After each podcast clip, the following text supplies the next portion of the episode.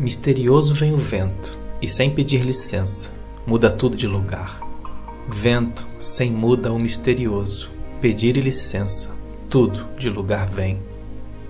Confusão, dúvida, vazio, insegurança. Imprevisível o vento vem, desarruma minhas frases feitas, balança meus galhos secos, arranca as folhas gastas e sacode a poeira do que sobrou de mim. Subversivo, o vento sopra, bagunçando minha ordem e organizando a minha bagunça. Impetuoso, o vento chega, abalando minhas seguranças e se ancorando em minhas angústias. Pleno, o vento invade, enchendo-me do que estou vazio e esvaziando-me do que cheio estou.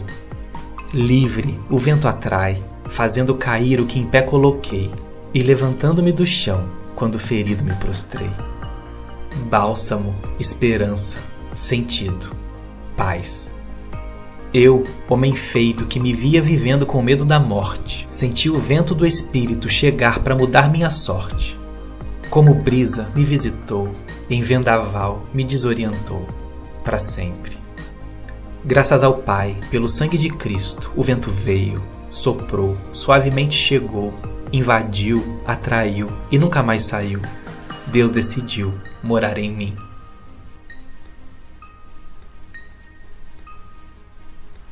Graças ao Pai, com a ressurreição do Filho, o vento veio, soprou, suavemente chegou, invadiu, me atraiu, me desfez, me refez. Nasci de novo e tudo novo se fez. Sutil, o vento veio, soprou, suavemente chegou, invadiu, me atraiu, me desconcertou. Nada ficou no lugar. Nada nunca mais foi o mesmo, inclusive eu. Porque o vento sopra onde quer. Eu escuto o seu som, mas não sei de onde vem nem para onde vai.